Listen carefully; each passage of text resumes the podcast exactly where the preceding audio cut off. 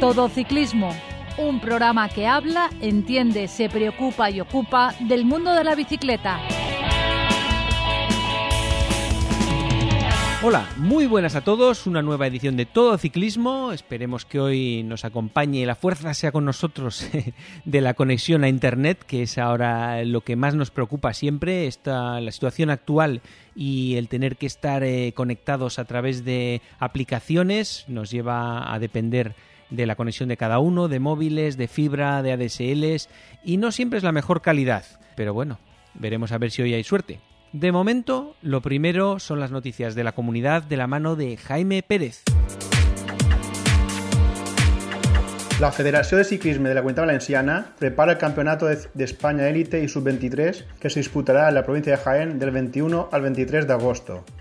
El seleccionador autonómico Quique Gutiérrez tiene previsto realizar varias sesiones de entrenamiento para conocer el estado de forma de los aspirantes a vestir el maillot de la comunidad valenciana. Una segunda noticia es que la selección española masculina de ciclismo en carretera estará concentrada hasta el 3 de julio en Altea y el combinado femenino del 3 al 8 de julio.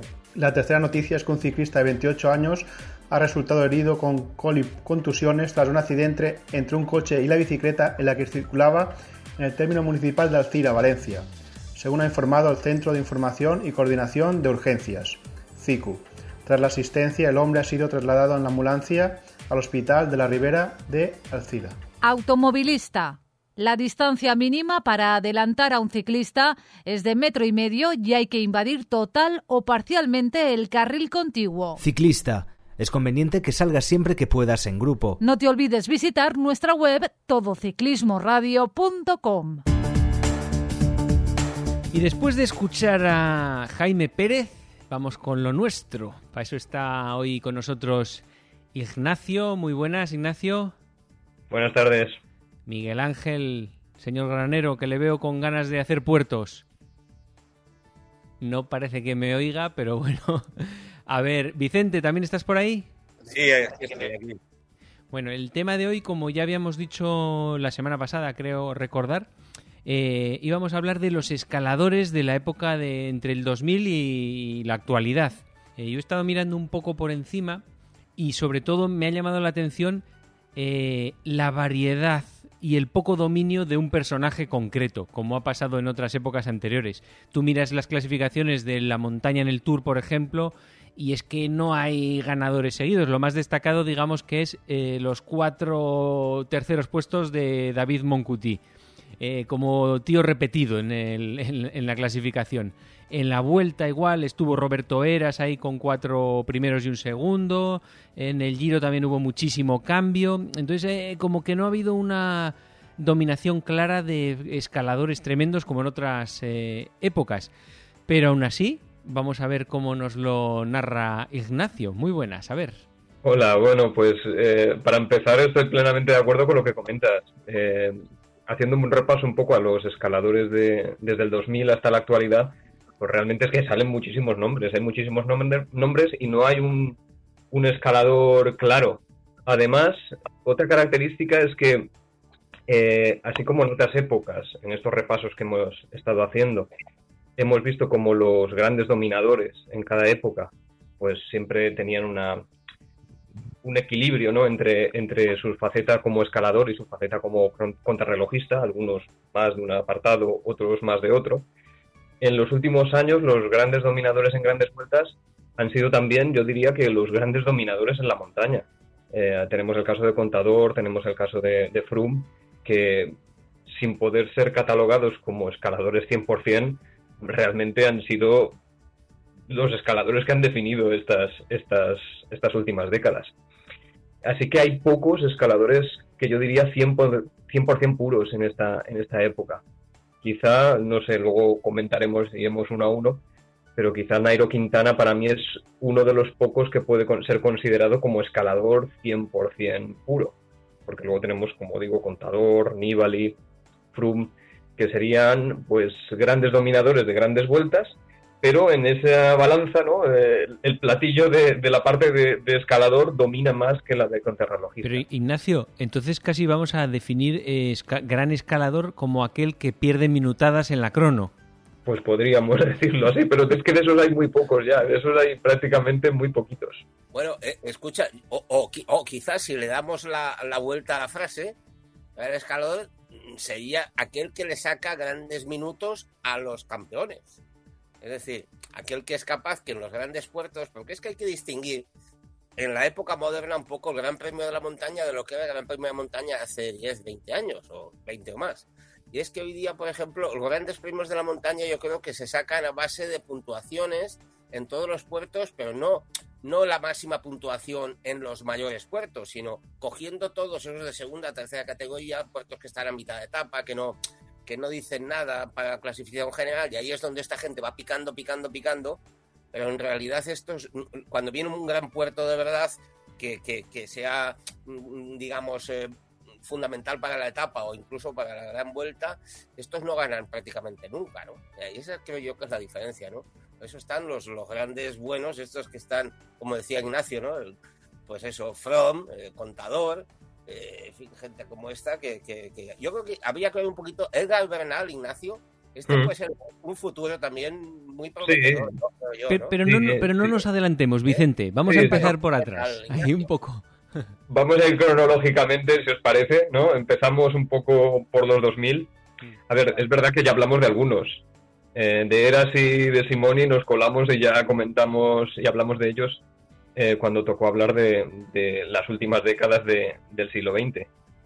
Un poco como continuación de, estos dos, la verdad es que hubo ahí varios escaladores, pero la mayor parte de ellos, sus trayectorias se vieron truncadas por el dopaje, porque tenemos a, eh, Michael Rasmussen, que era un buen escalador, pero claro, eh, se saltó dos controles antidopaje en el Tour del 2007 y, lo expulsaron de carrera.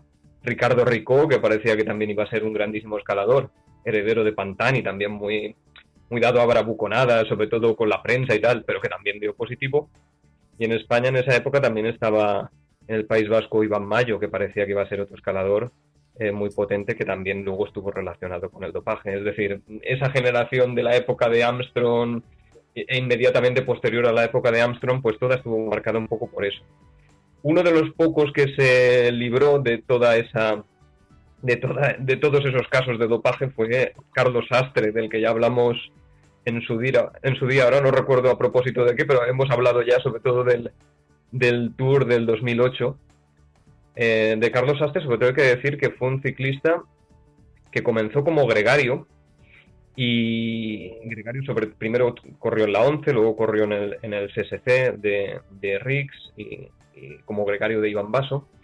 Y ya fue cuando ya había cumplido los 30 años y sobre todo cuando Iván Basso se vio implicado en la Operación Puerto, cuando dio ese salto a líder de equipo y sobre todo el 2008, 2008 fue su gran, su gran momento, ¿no? Esa, esa escapada en Alpeduez, aprovechando su oportunidad y como, bueno, pues es quizá el último escalador, podríamos decir que 100% puro que ha ganado, bueno, Egan Bernal también, ¿no? Pues diríamos el penúltimo escalador 100% puro que ha ganado el Tour de Francia. Y luego de esa época también, bueno, eh, no ha sido un escalador tan, tan renombrado porque tiene unas características bastante propias, pero sería Purito Rodríguez. A ver, Purito Rodríguez eh, ha, ganado muchos, muchos filares en alto, pero así como escalador de ataques largos, escalador de fondo, de resistencia, pues no. Realmente Purito ha sido un corredor muy ligero, muy pequeño y que sobre todo aprovechaba pues el último kilómetro, los dos últimos kilómetros para lanzar su ataque. Pero bueno, ha ganado muchas, muchos, muchos, en muchos finales de alto y en muchas etapas de montaña de vuelta Giro y Tour. Y luego ya está la generación esta de la que hablaba antes, ¿no? Una generación de, grandes corredores de vueltas, con Contador, con Froome, con Nibali en menor medida, que todos ellos han sido excelentes escaladores. Mm, contador, diríamos que sobre todo ha sido un, un, escalador que en cierta manera ha recordado a los escaladores de la antigua usanza en el sentido de ataques lejanos, y, un poco ataques, sobre todo a la desesperada cuando se veía sin ninguna posibilidad de ganar, pero que también, como ya comentamos en su día, en algunas de las grandes vueltas que ha ganado, eh, era precisamente en la contrarreloj donde había obtenido bastante ventaja, ¿no? Si se recuerda el, el programa que hicimos sobre el Giro del 2015, en ese Giro precisamente pues fue en la contrarreloj donde sacó más ventaja. Sí que es verdad que en su primera etapa, antes del positivo, era un escalador mucho más mucho más agresivo y luego ya después del positivo en su vuelta pues se convirtió en un corredor más calculador y solamente en aquellos momentos en los que lo veía muy mal o en los que se veía ya sin opciones o que había perdido tiempo en la primera semana o lo que fuera, pues en esos momentos ya se lanzaba un poco ataques más, más a la desesperada y, en, resumen eh, ataques que, que, llamaban más la atención del espectador. Eh, luego estaría Froome, que Froome también ha sido un escalador notable. Ah, tiene victorias pues eh, en, la planche de Belchfields, en, en este otro, ¿cómo se llama? La Pierre de San Martín y sobre todo en la etapa que más se recuerda en el Zoncolán o la etapa que más se recuerda suya, que es la, la del Giro del 2018, que ya hablamos también, la de Bardonecchia Jafro. Eh, Froome, al mismo tiempo, ha sido un excelente contrarrelojista, pero a diferencia de otros grandes ciclistas del pasado, a diferencia de, yo que sé, de los Anquetil, Merckx, Sinol, Copy, Indurain, que sí que había un equilibrio más entre contrarreloj y escalada, en Froome yo creo que casi siempre ha sacado la ventaja en la montaña y la contrarreloj simplemente le ha servido pues para un poco ampliar un poco esa diferencia o mantenerla. Aún así ha ganado bastantes cronos en, el, en el Tour y en, el, y en la Vuelta. Y luego está Nibali, que también, sin ser un escalador puro, porque no lo es, es un corredor que realmente no ha destacado en ninguna de las facetas de, ciclista, porque no es tampoco un buen contrarrelojista. Eh, sí que ha ganado también muchas etapas de montaña y sí que ha ganado sus, las grandes vueltas que ha ganado las ha ganado en la montaña más que en la contrarreloj. A ello añade pues su faceta, como ya vimos, de grandísimo descendedor. Añade también una, una visión táctica que quizá no tienen los otros dos, Contador o Froome, y una ansia de ganar que quizá no tienen los otros dos.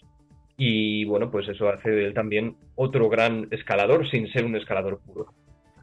Pero como decía yo, eh, el único que destacaría como 100% escalador, de no ya perder minutadas, porque ahora ya nadie pierde minutadas en las cronos, pero sí que perder tiempo, yo diría Nairo Quintana. Aunque Nairo Quintana ya sé que a, a, muchos aficionados no les acaba de gustar por ese estilo un poco frío que tiene, calculador, conservador, algunos dicen que, saca a pasear más el codo que otra cosa cuando le toca estar delante en cabeza para que pase el rival. Pero bueno, Quintana hay que, que ver que eh, sus resultados si tiene eh, victorias en, las tres grandes y en cimas míticas, pues por ejemplo, en Lagos de Covadonga, en el Blockhouse, en el Giro, en, en que es bueno el Galibier el año pasado, es decir, el Montegrappa también una cronoescalada en el Giro, es decir, tiene muchos, muchas victorias en grandes cimas. En, este, en esta temporada, precisamente a principio de temporada, ganó en el Tour de la Provence en el Mont Ventoux, eh, estableciendo un, récord. Bueno, ya eso de los récords ya hablamos que hay que ponerlo siempre entre comillas, ¿no? Estableció un récord de la subida hasta el Chalet Reynard, hasta digamos mitad de la subida. Y bueno, pues Quintana es otro de esos ciclistas escaladores míticos, heredero de esa tradición colombiana. Lo único que, bueno, pues eso, el estilo más conservador, más frío, como se vio en el documental este que, hicieron de, Movistar, pues su carácter así un poco a veces distante con sus compañeros eh, hizo que, bueno, había un ambiente ahí un poco tirante, ¿no? En el Movistar y que no, no ha acabado de acoplar en esa tricefalia que intentaron montar. Y bueno, pues eso quizá le ha perjudicado, pero yo creo que, también sus, mejores años han pasado ya. Eh, pero sí que es un ciclista que, por ejemplo, en etapas con lluvia y con frío se ha adaptado bastante bien. De hecho, la, victoria que obtuvo en el Giro, no sé si os acordaréis, el Giro 2014, también rodeada de polémica, porque la consiguió en el descenso del Estelvio, un descenso que nunca se ha aclarado si realmente se, se había, ¿cómo se dice? Se había, se había parado la carrera o no, porque había unos, unos motoristas con unos banderines rojos y algunos equipos dijeron que sí que se había parado, neutralizado la carrera durante el descenso por peligrosidad y otros no. Y aprovechando esa confusión, pues Nibali, o Nibali, perdón, Quintana cogió una diferencia y bueno, pues se marchó ya con otros escapados que iba por delante y, obtuvo ahí su victoria del Giro. Ignacio, yo estuve escuchando el otro día una entrevista con Rigoberto Urán y él habló precisamente de que todos sabían perfectamente que la carrera estaba anulada, que, que la organización se lo había comunicado a todos. Y Nairo tiró para abajo, lo hizo a su aire y a su bola completamente.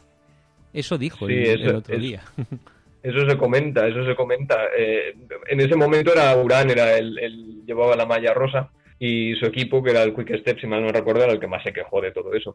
Pero sí que es verdad que, mm, Quintana y el Movistar se hicieron un poco los suecos, se hicieron los locos y echaron cuesta abajo y ya me seguirán. Y yo creo que ese giro, de todas maneras, como quedaban aún dos o tres etapas de montaña, Quintana se lo hubiese llevado al final, sin necesidad de recurrir a, coger ese atajo, por decirlo así, esa bajada que no se sabía muy bien si estaba anulada o no. Pero bueno, aún así, yo lo hacía referencia sobre todo a, ese día por, porque en el Estelvio, en la cima, pues caía agua nieve, es decir, eran unas condiciones de mucho frío. Y yo creo que Quintana es uno de esos ciclistas que en etapas de frío se adapta muy bien. También, por ejemplo, en una Tirreno Adriático ganó una etapa en el Terminilo. La Tirreno Adriático se corre en marzo, eh, poco antes de la Milán-San Remo y nevaba.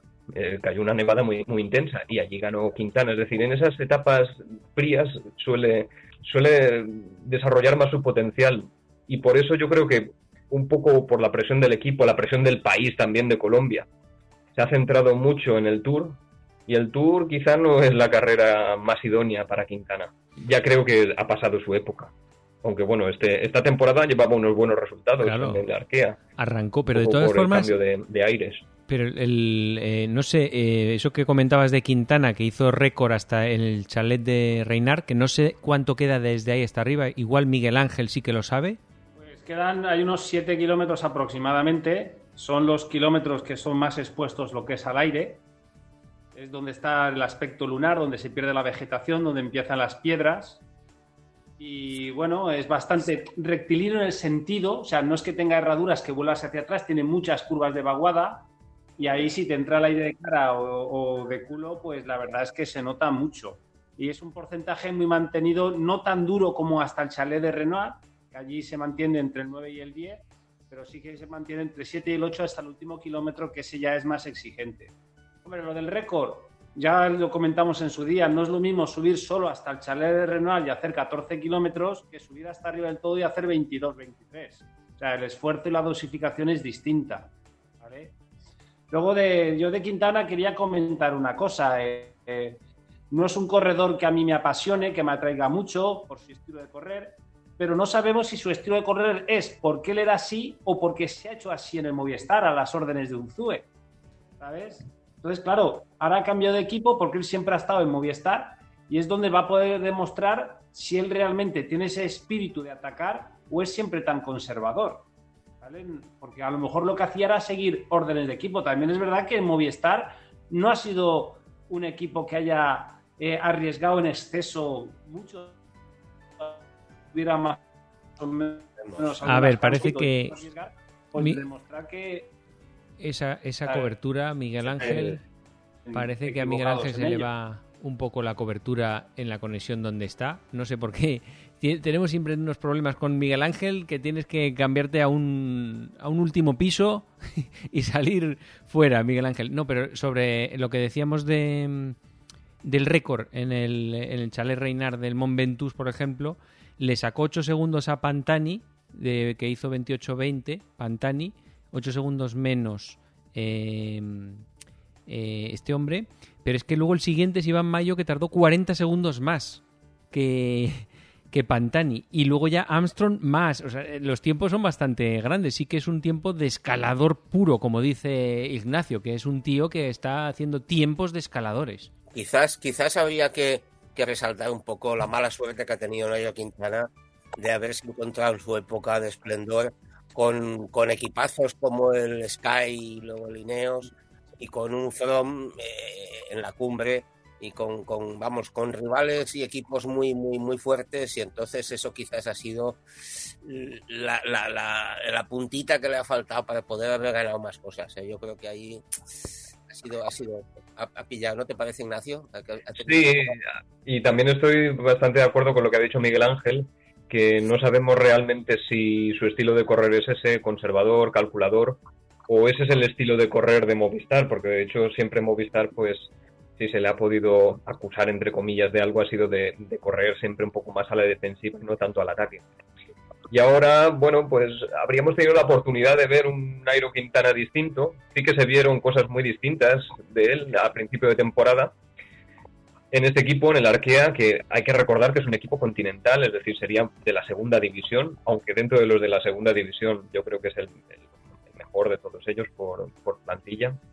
Y bueno, veremos en el Tour, veremos en el Tour si realmente es un corredor joven, ¿eh? porque hay que pensar que Quintana es del 90 es decir, cumple, dentro de los parámetros más o menos actuales, eh, ha cumplido 30 años. Es decir, tampoco es, bueno, joven. No es joven ya, pero no es, no es un veterano como, como otros. Eh, Froome es muchísimo, bueno, es cinco años más mayor, es decir, Nibali también. Es una generación más joven que estos, aunque empezó casi con ellos. Es que empezó muy pronto realmente, Quintana explotó muy pronto. Muy pronto. Y luego otro escalador del que yo tenía ganas de hablar es de Thibaut Pinot, que es otro de estos escaladores un poco a la antigua usanza.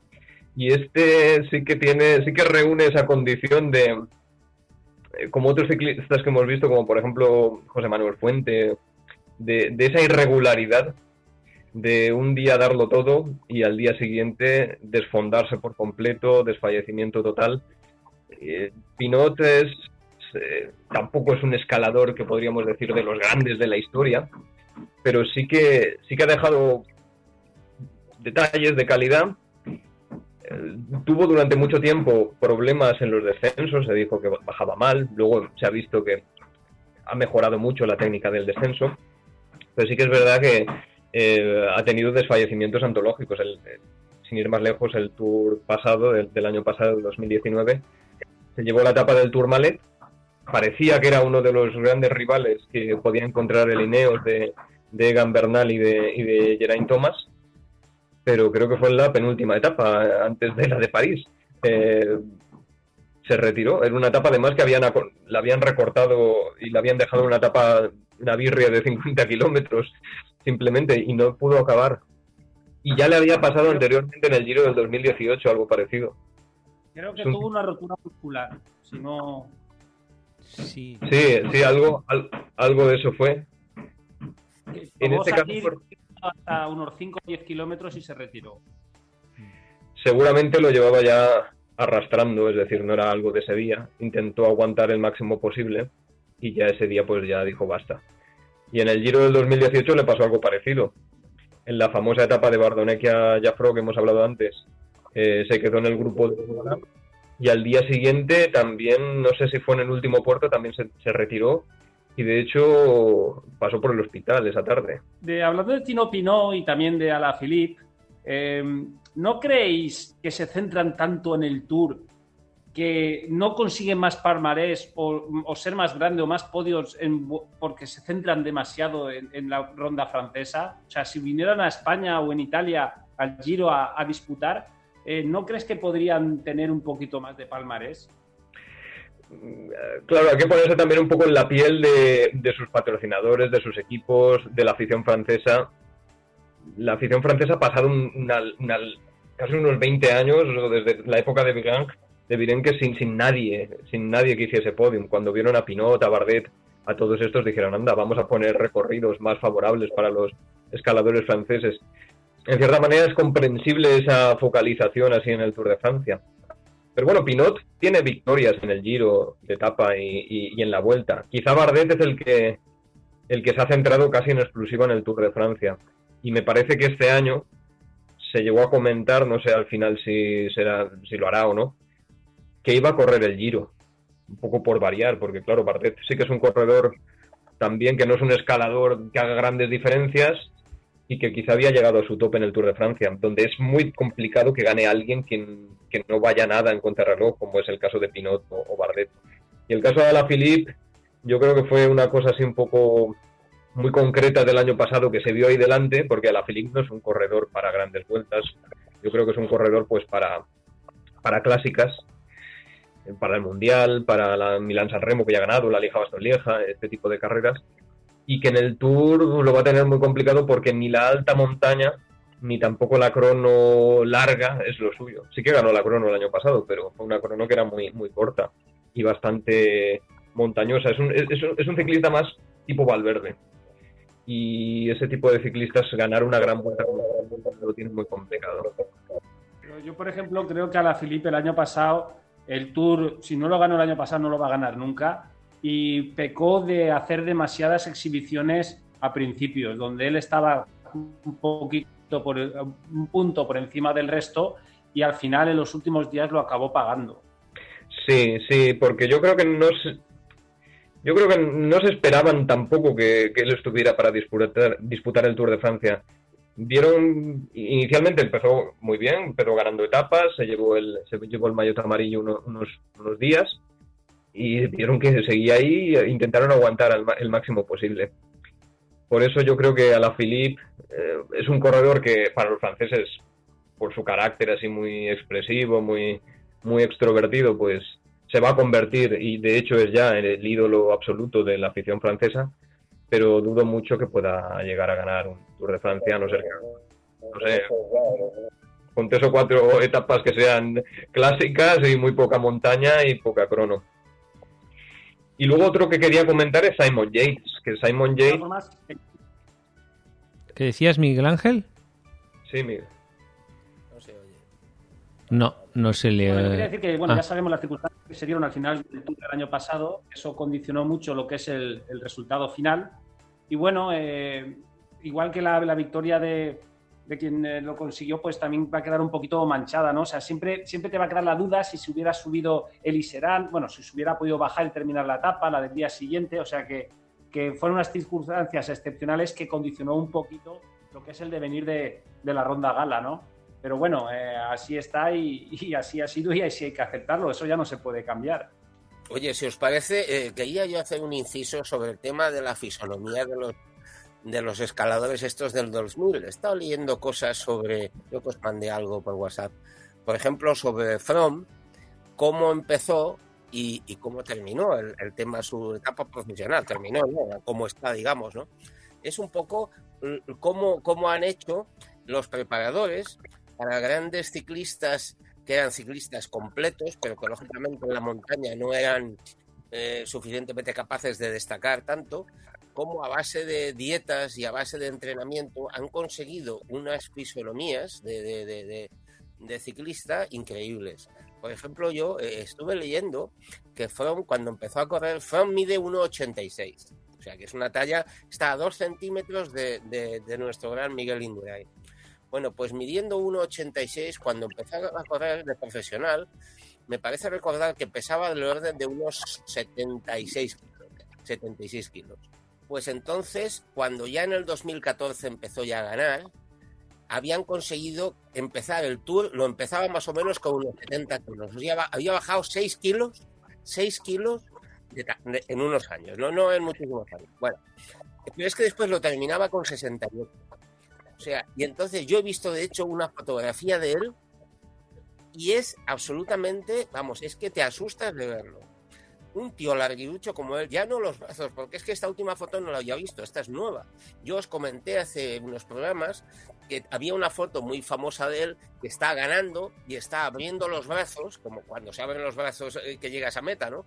Y le ves un larguirucho brazo que prácticamente es el hueso y un poco de pellejo.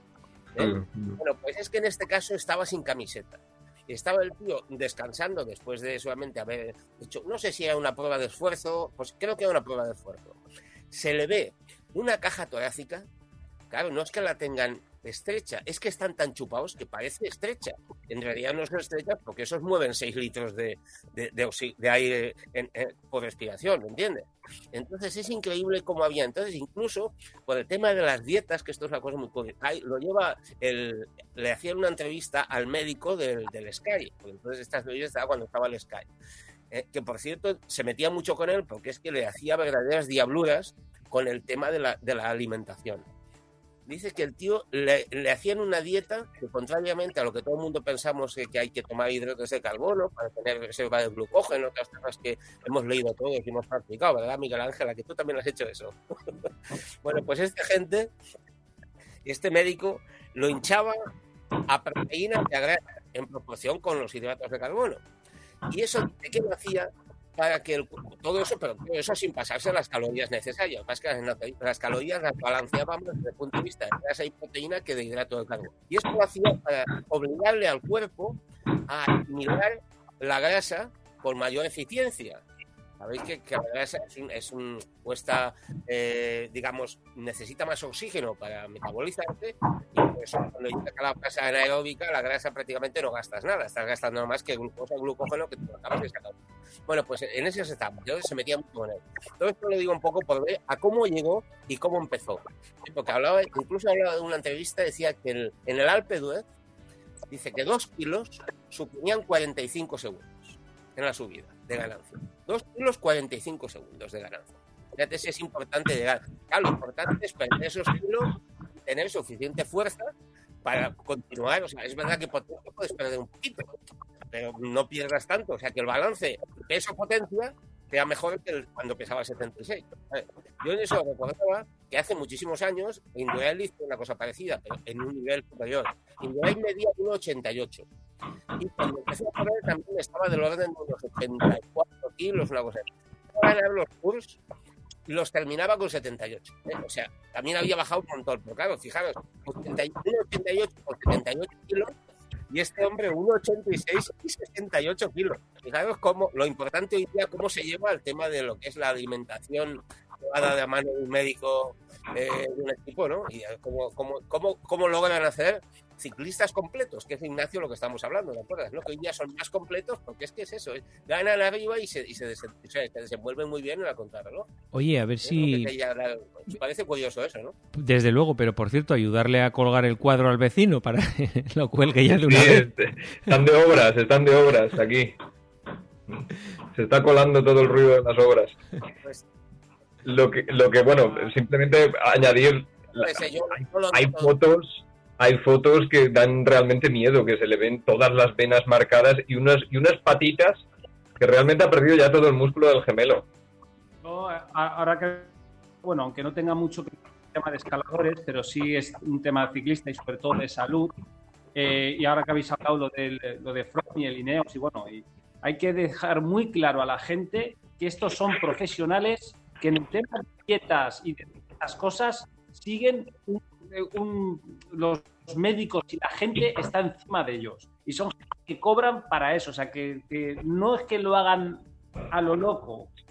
Lo digo para que la gente, esto que tanto copia e imita a los profesionales, sobre todo cuando hay cosas nuevas, que vayan con mucho cuidado con estas cosas. Que esto es salud y con eso no se juega. ¿eh? Que no es cuestión de estar delgado, es cuestión de estar fuerte. sí, porque estos campeones están muy monitorizados, llevan un equipo médico detrás y están pendientes de ellos. Eh, si lo hace un ciclista aficionado, es que eso puede generar un problema, un desarreglo alimentario grave. eso hay que tenerlo muy en cuenta. El que yo quería comentar, que me, lo había dejado ahí en el tintero de, de estos ciclistas, que puede ser considerado un escalador más o menos puro, es Simon Yates, que es un ciclista que, como sabéis, ha tenido pues su momento mm, ganó la Vuelta a España del 2018, pero también ese año tuvo la debacle final en el Giro, pero en el Giro se llevó tres etapas también de, montaña o media montaña. Es un ciclista que, que, a mí me recuerda un poco, en cierta manera, es un, es un punto intermedio ¿no? entre contador y purito, porque a veces se desenvuelve muy bien en estos en estas em, subidas explosivas, cortas, atacando en los últimos kilómetros, y en otros casos eh, sí que ha apostado por ataques más lejanos. Pero cuando ha apostado por ataques más lejanos, como le pasó en el Giro del 2018, fue cuando, bueno, pues acabó pagando el esfuerzo y al final, pues, eh, acabó desfondado y en la etapa de Bardonequia, en el subiendo el col de la Finestre, pues perdió toda la diferencia, ¿no? Pero sería otro de los ciclistas que realmente este sí que es joven y sí que tiene posibilidad de progresión. Y y ya nos quedaría hablar de los, del, futuro, ¿no? De los, de los futuros ciclistas. que ahí sobre todo tenemos a Egan Bernal, ¿no? que es el, el gran escalador, yo creo, del futuro, junto con Tadej Pogachar, que estos dos yo creo que van a ser los grandes escaladores. Bueno, Pogachar quizá un poco más completo, ¿no? Pero van a ser los dos grandes dominadores de las grandes vueltas en la siguiente década, si no pasa nada raro, que nunca, nunca se pueden hacer predicciones así tan a la ligera, pero, pero quizá apunta a que pueden ser los grandes dominadores. Que por cierto, Egan Bernal, todos los colombianos le llaman Egan Bernal, no Egan como acostumbramos a decir aquí. O sea que su nombre lo decimos mal. Sí, sí. A, mí Egan Bernal es uno de los ciclistas que, que recuerda un poco, creo que ya lo comenté hace mucho tiempo, me recuerda a las fotografías estas de ciclistas antiguos, cuando se ve a Copy o alguno de estos ciclistas escaladores, longilíneos, delgados. Recuerda un poco esa imagen. Y yo creo, como estábamos hablando antes del, tour este del 2019, con esta resolución un poco curiosa, un poco rara, eh, de, estas etapas que se tuvieron que acortar por, por las avalanchas de estas que hubo, eh, yo creo que lo hubiese ganado igualmente. Yo tenía una confianza en que Egan Bernal podía ser el, ciclista que en el, que apostase Ineos, porque Geraint Thomas, bueno, es un ciclista que aprovechó su oportunidad también, pero en el 2018, pero yo no lo veo como un ciclista que pueda ganar más de este Tour que, ganó. En cambio, Egan Bernal, por su juventud, yo creo que es un ciclista que sí que puede marcar una época y además iba ya escapado en el Iserán. Y ahora no recuerdo cuál era el puerto que subían a continuación, el que no se pudo subir, pero yo creo que la ventaja hubiera, hubiera aumentado. Es opinión mía, ¿eh? no, no, tengo ninguna prueba para demostrarlo porque, porque ya sabemos todos lo que pasó, ¿no? Pero, pero yo confío en que pueda ser el gran dominador de, de la siguiente década y también, como comentaba, Tadej Pogacar, el esloveno, que se destapó en la Vuelta a España, ya tenía un, ambos tienen un palmarés muy bueno en aficionados, han ganado el Tour del Porvenir los dos, y yo creo que junto con este, con el belga Remco Benepul, que no sabemos si es escalador o lo que es, porque de momento es demasiado joven para clasificarse en un grupo, seguramente estos van a ser el futuro. ¿Alguna nota más tenéis eh, para, sobre los escaladores del siglo XXI? O, pasamos al siguiente tema, ¿cómo lo veis? Os veo poco, poco activos con los escaladores, no os han convencido. Así que si os parece, yo creo que vamos a pasar al, siguiente tema. Y bueno, antes de pasar al siguiente, yo quería que va a ser eh, Miguel Ángel nos va a contar un Everesting. Eh, supongo que todos habréis visto el famoso vídeo eh, de, em, de Urán con un campesino siguiéndole la rueda mientras va haciendo unas series en la bicicleta de, Contra el Crono. Lo habréis visto, supongo, ¿no? Todos. Que es impresionante. El, otro día estuve escuchando a Rigoberto hablar sobre eso y porque yo pensaba a ver si esto va a ser un trucaje o alguna cosa y tal y dijo que no que eso es un tío que se les puso a rueda que él suele grabar todas las sesiones que para publicarlas en redes sociales y tal fue a rueda 7 kilómetros a la velocidad que iba él eh, con la crono. Es un tío de 55 años. y, ya al final dice, pues me voy a parar y a entrevistar a este tío, porque, porque es una cosa estratosférica, que se llama Iván, por cierto, y se ve que está súper buscado ahora por allí por la zona para entrevistas, para programas, llena los programas, o sea, dice, he traído yo a cosas que organizo, a From, a Egan Bernal, ninguno ha juntado tanta gente como este tío. para que os hagáis una idea, que sí, que sí que lo habréis visto todos, ¿no? La genética colombiana yo creo que es. Tiene algo. Están todos muy adaptados a la altitud allí, pero claro, sí, es un vídeo que llama la atención porque se ve a Urán. No sé si va en bici de crono, ¿no? Y va, con toda la, la última moda, todas las, nuevas tecnologías y luego el otro va con una bicicleta de paseo, todo sobrecargado y le va siguiendo ruedas. y con mascarilla, y con mascarilla que lleva y todo, yo creo, el tío. ¿eh? Quizás sea el del futuro, quizás estamos hablando de Bernal, pero ahí hay un... Se guardan un as en la manga los colombianos. bueno, y, el tema que nos iban a contar ahora es Miguel Ángel en uno de sus retos. como siempre tiene algún Everesting dentro de la manga y los va soltando cada poco tiempo. Eh, tienes uno cercano, ¿no, Miguel Ángel? Sí, eh, sí, Paco. El próximo sábado, eh, día 4 de julio, pues haré pues posiblemente el que sea el Everesting más emotivo o el reto más emotivo que, he hecho hasta ahora. Es un poquito agridulce, podría decir por desgracia, porque es en, memoria de, y en recuerdo de, un amigo que falleció en, abril, un amigo que, que, lo conocía desde hace más de 20 años, una persona que me ha apoyado mucho en, en la vida y bueno, no falleció directamente por, por temas del COVID, pero sí que el COVID tuvo una influencia muy grande en que esto sucediera, ¿no? Él eh, ingresó a finales de febrero en el hospital por una leucemia. Esta leucemia se fue agudizando y bueno, eh, a mediados de abril, pues cuando él eh, llegó a ne necesitaba un respirador para, para, poder seguir con vida, eh, dada la escasez, la escasez de material sanitario que había y, y, las circunstancias en las que estábamos, pues él prefirió renunciar a este respirador para que dispusiera, dispusiera de él un padre, una madre de familia, ¿no? Y bueno, lo indica mucho como persona. Y bueno, era un amigo que es de Vallada.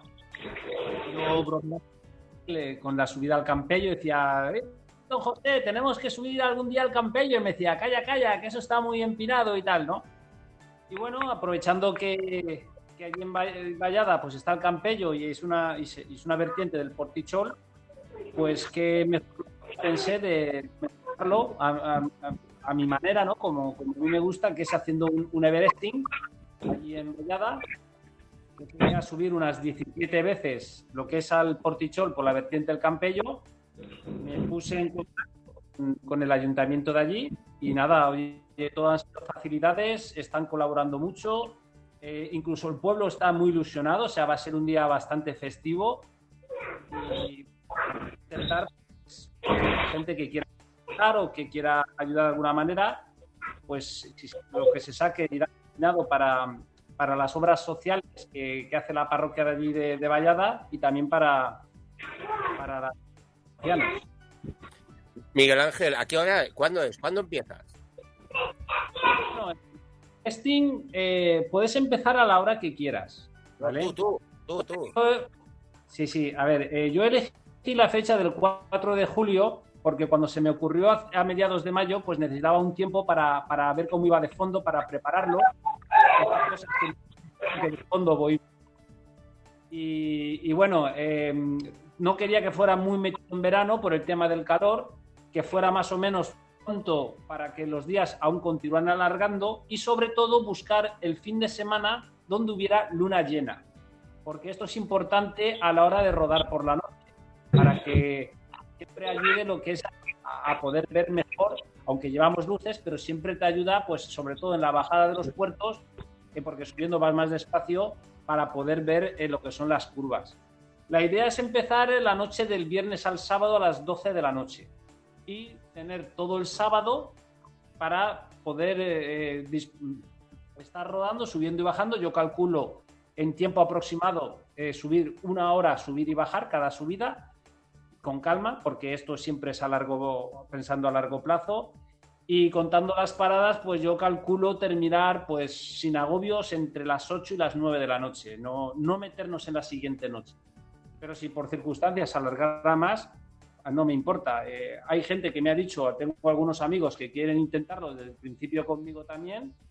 Y bueno, oye, allí vamos a estar, incluso gente que va a venir a acompañarme en alguna de las subidas ya digo, eh, para mí me es muy ilusionante, muy emotivo, también a la vez un poquito triste, pero, pero bueno, tengo ganas de que llegue y, y, ahí estamos, con ganas y con ilusión. ¿Ese puerto tiene rampones o es sostenido? Bueno, eh, la vertiente, el Portichol tiene cuatro vertientes, la más dura es la del Campello, que es la más conocida porque fue, ha sido final de etapa en la Vuelta a Valencia, en 2008 ganó Contador, y el Campello son básicamente dos kilómetros y medio a una dureza entre el 11 y el 12 de media. ¿eh? Tiene algunos tramos que pican entre el 18 y el 22%, pero es una subida que dentro de esos dos kilómetros y medio eh, tiene sus zonas de descanso. Si tú eres, llevas un desarrollo suficiente para en tramos entre el 10 eh, y el 10 más o menos por ciento eres capaz de recuperar y respirar, mmm, normalmente lo subes. Yo de lo que es el Campello hay dos zonas que son más extremas, que son el inicio, la zona de la ermita, unos 500 metros con unas enlazadas que ahí es duro, luego ya tiene pequeños descansitos y luego justo un repecho que pasas del, 12 al 18% subiendo antes de coronar el Campello, eh, que también es exigente. Luego ya entramos en la zona del Portichol, que es más llevadera, sobre el 6%, pero también es más abierta lo que es al sol y a las inclemencias y al aire, por lo que, bueno, eh, será más llevadero. El Campello está más arbolado, por lo que las sombras serán más abundantes y, bueno, esperemos que el sol tampoco nos pegue mucho. Pero bueno, eh, ahí está, también todo eso forma parte del reto. Lo bueno es que al ser un Everesting, como estás subiendo y bajando continuamente, sabes que cada vez que llegues bajo, pues tienes ese habituallamiento. Entonces, sabes que vas a tener agua, vas a tener comida y vas a tener lo que necesites. También ya te digo, el ayuntamiento se ha portado muy bien, nos va a poner un punto para poder dejar nuestras cosas. Y bueno, también tienes que pensar y ser lo suficientemente inteligente de intentar aligerar al máximo la bici. Es, es absurdo tener que llevar herramientas y muchas cosas porque estás continuamente subiendo y bajando incluso no es necesario ni siquiera llevar el bidón lleno, simplemente calculas lo que puedes tardar en una o dos subidas de, beber, porque y te puedes quitar fácilmente a lo mejor dos kilos de peso, entre herramientas, entre bidones, comida y tal, pues kilo y medio, cosas así, seguro. ¿eh? Y bueno, con ganas y, a ver cómo, cómo se va Miguel Ángel, cuéntanos qué desarrollo llevas, que lo tengo yo, me haces y caviloso. ¿Cuál llevas? yo, yo soy, y Paco lo sabe, que de los que prefiero que me sobre a que me falte. Yo llevo un montón 36-34, ¿vale? Que, que, equivale a 34-32. ¿Eh? ¿Eh? Que luego que el 34, pues prácticamente es la corona de vergüenza, ¿no? Que ya lo pones cuando no puedes más, intentas aguantarlo pero yo creo que en días como ese, el 34, eh, sacar humo, hay que guardar mucho muscularmente, hay que hacer las primeras 10 subidas pensando en las últimas 7 y cuando llegues a, las últimas 5 pensando en las tres últimas, o sea, siempre a largo plazo y, poco a poco. Una, una, curiosidad que se da cuando haces un Everesting, como estás subiendo, o por lo menos lo que, que se me ha dado a mí, cuando estás subiendo y bajando siempre lo mismo, llegas a mecanizar Vaya, parece. Los desarrollos, como me pasa. Espera, Miguel Ángel. que sea más, más llevadero, ¿no? Ya sabes. que se nos, ha, se nos ha cortado justo cuando has dicho que lo que mecanizabas. Y nos hemos quedado con la duda. Justo cuando has dicho, llegas a mecanizar y se nos ha cortado. Así que nos hemos quedado con la duda. ¿Qué es lo que llegas a mecanizar? Sí, bueno, me refería a que llegas llegas a, mecanizar eh, en cada subida prácticamente cambiar los mismos desarrollos en cada punto, ¿no? Y llevar el mismo ritmo y la misma cadencia. O sea, que es como si el cuerpo eh, supiera cómo tiene que ir en cada sitio y el esfuerzo lo dosificas. Y bueno, lo llevas bastante bien, ¿eh? O sea, a mí por lo menos así es lo que me pasa. A nivel de descanso, ¿cómo te preparas para una prueba de este tipo? ¿Cómo, ¿Cuántas horas de, sueño tienes que ir acumulando los días previos para, enfrentarte a una prueba así, a un reto de este tipo? Bueno, el sueño ya sabéis que no es algo que se recupere o, que se pueda acumular. Evidentemente yo el viernes intentaré, pues después de comer, hacer alguna siesta para, descansar un poquito. Y bueno, eh, siempre pensando que por la noche es mejor el fresco, hoy en día el fresco de la noche que no al calor del mediodía. Eh, además que es muy bonito rodar de noche. El descanso, pues bueno, yo normalmente entre semana pues suelo salir martes y jueves. Eh, esta semana pues solo saldré un día para muscularmente no forzar mucho y no castigar demasiado. También he quedado con, con mi fisio para, para, que me ponga un poquito a punto. Ya no solo las piernas, sino también lo que es la espalda y las cervicales, que eso es muy importante. ¿eh? Y bueno, también prepararlo y los últimos, sobre todo miércoles, jueves y viernes, pues ya ir una alimentación adecuada para ir cargando reservas de cara, de cara al Everesting. Pero ¿y por qué sales a las 12 de la noche en vez de a las 9? ¿Y tienes ahí unas horas más de noche, diga, o sea, de no calor? Bueno, sí, podría ser. Lo que pasa es que ya alargarías tres horas más y, no sé, saliendo a las 12, pues uno puede cenar a la hora que suele cenar, o sea, mantener, no variar mucho lo que son los hábitos, aunque no hayas dormido, y lo que es la digestión y todo eso lo sueles hacer como toca, ¿no?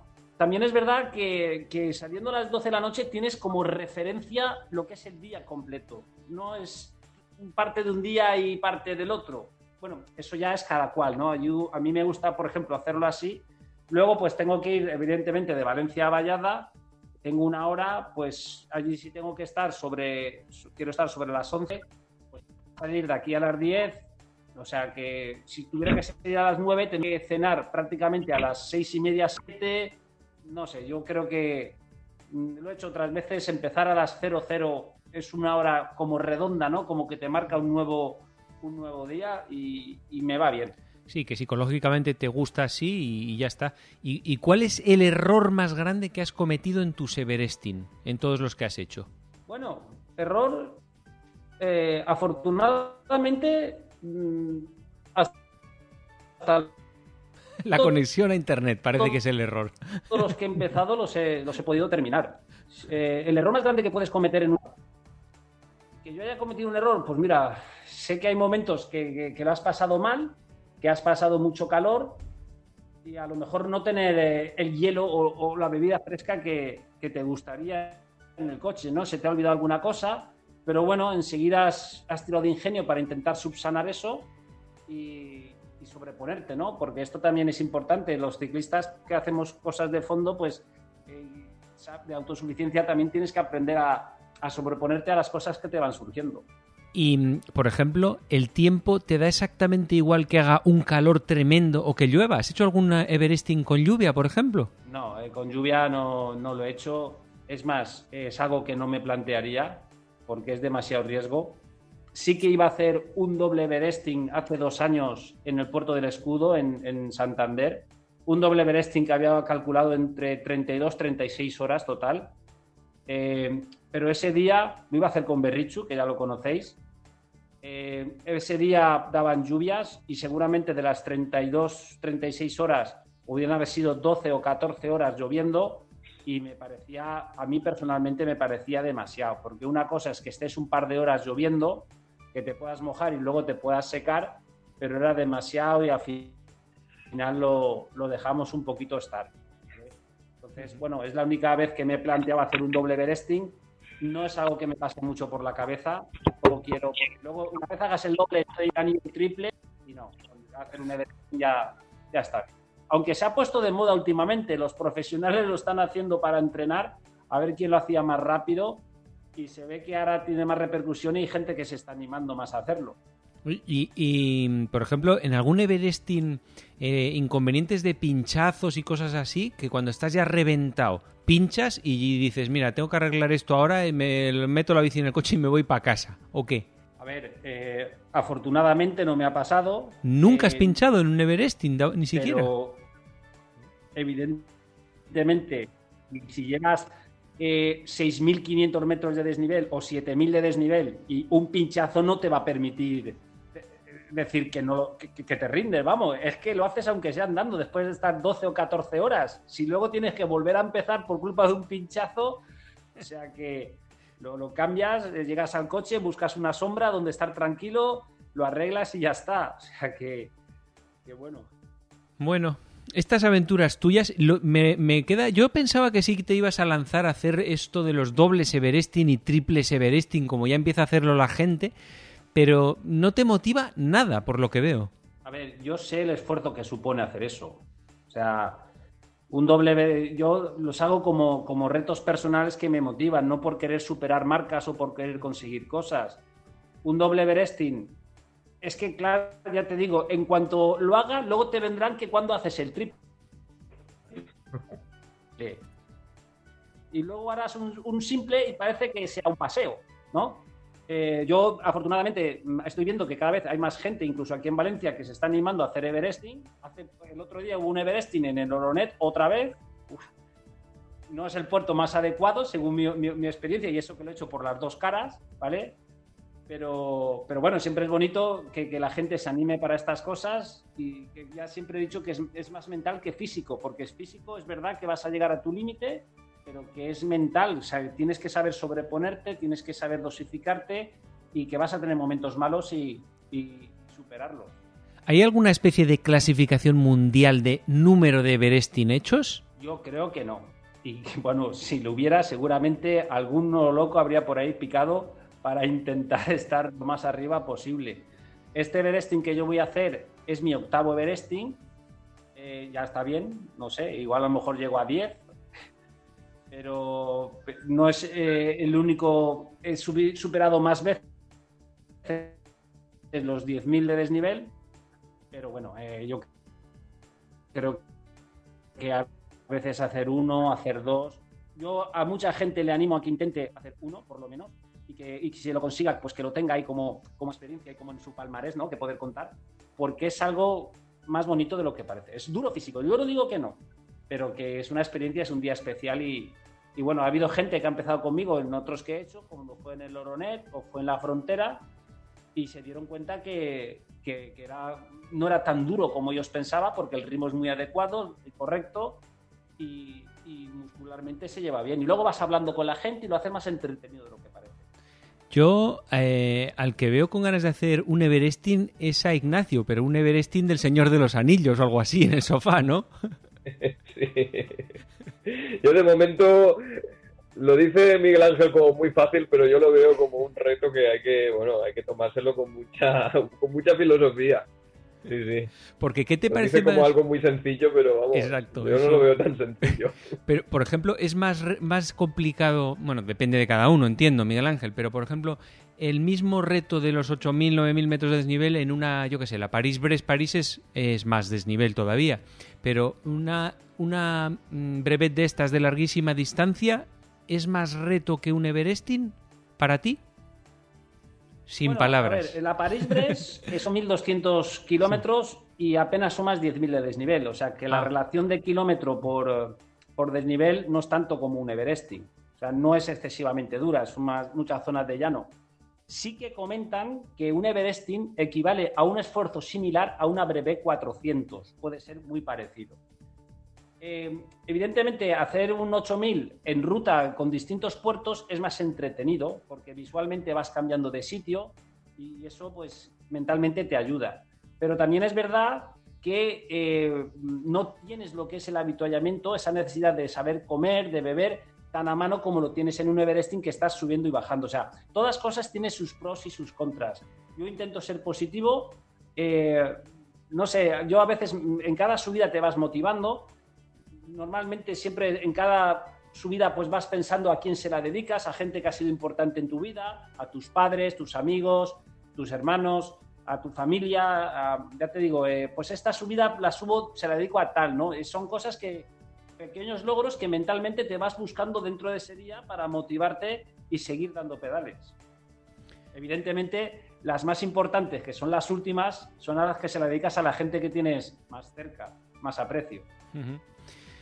Bueno, pues Miguel Ángel, solamente nos queda desearte suerte y que a la vuelta nos cuentes exactamente cómo fue el asunto del Everesting, qué problemas hubo, qué, cómo los superaste, qué gente estuvo allí contigo animándote, incluso si te grabaron y haces un vídeo, lo que sea. Y, ¿no? Dime. Yo eh, no quiero pasarme, pero mi intención era intentar llegar a los 10.000. Eso serían 20 subidas, no 17. Pero en el pueblo están tan contentos y tan ilusionados que quieren, cuando llegue a la 17, hasta tocar las campanas del pueblo. Y venir la alcaldesa y venir, o sea, hacer algo cuando lo consigan. Entonces, claro, eh, no voy a continuar. O sea, cuando llegue, se hará, o sea, que terminará, se hará la fiesta. Primero vamos a llegar, que tampoco es moco de pavo, ¿no? Pero yo quiero que sea un día muy festivo para la gente que venga. Quiero, eh, es el primer Everesting que he hecho así con, con más repercusión porque quería hacer público el, nombre de esta persona, el hecho que él hizo que le costó la vida, digamos, eh, y darle el nombre y, darle, ya te digo, el, homenaje que, sin duda merece. Muy bien, pues aquí vamos a dejarlo el programa ya por hoy. Y nada, despediros a todos vosotros. Muchas gracias por haber estado hoy aquí. Ignacio, muy bien. Hasta no sé si te volveremos a ver antes de verano, si haremos más programas, ya se verá. Pero por lo menos hoy ha estado genial. Muchas gracias. Hasta otra. Miguel Ángel, lo mismo. Mucha suerte y hasta la siguiente. Muy bien, Paco. Y Vicente, lo mismo. Esperamos eh, seguir hablando de ciclismo en futuros programas, ¿no? Perfecto, muy bien, muy bien. Y a todos vosotros, pues eh, lo mismo. A ver, muchas gracias por haber estado hoy con, eh, con todos nosotros, escuchando siempre de esto que tanto nos eh, motiva. Y esperamos vernos la siguiente semana. Hasta otra. Síguenos en Twitter, arroba todociclismo UPV. Búscanos en Facebook, Todo Ciclismo UPV Radio. No te olvides visitar nuestra web todociclismoradio.com. Acuérdate de ponernos una reseña en iTunes.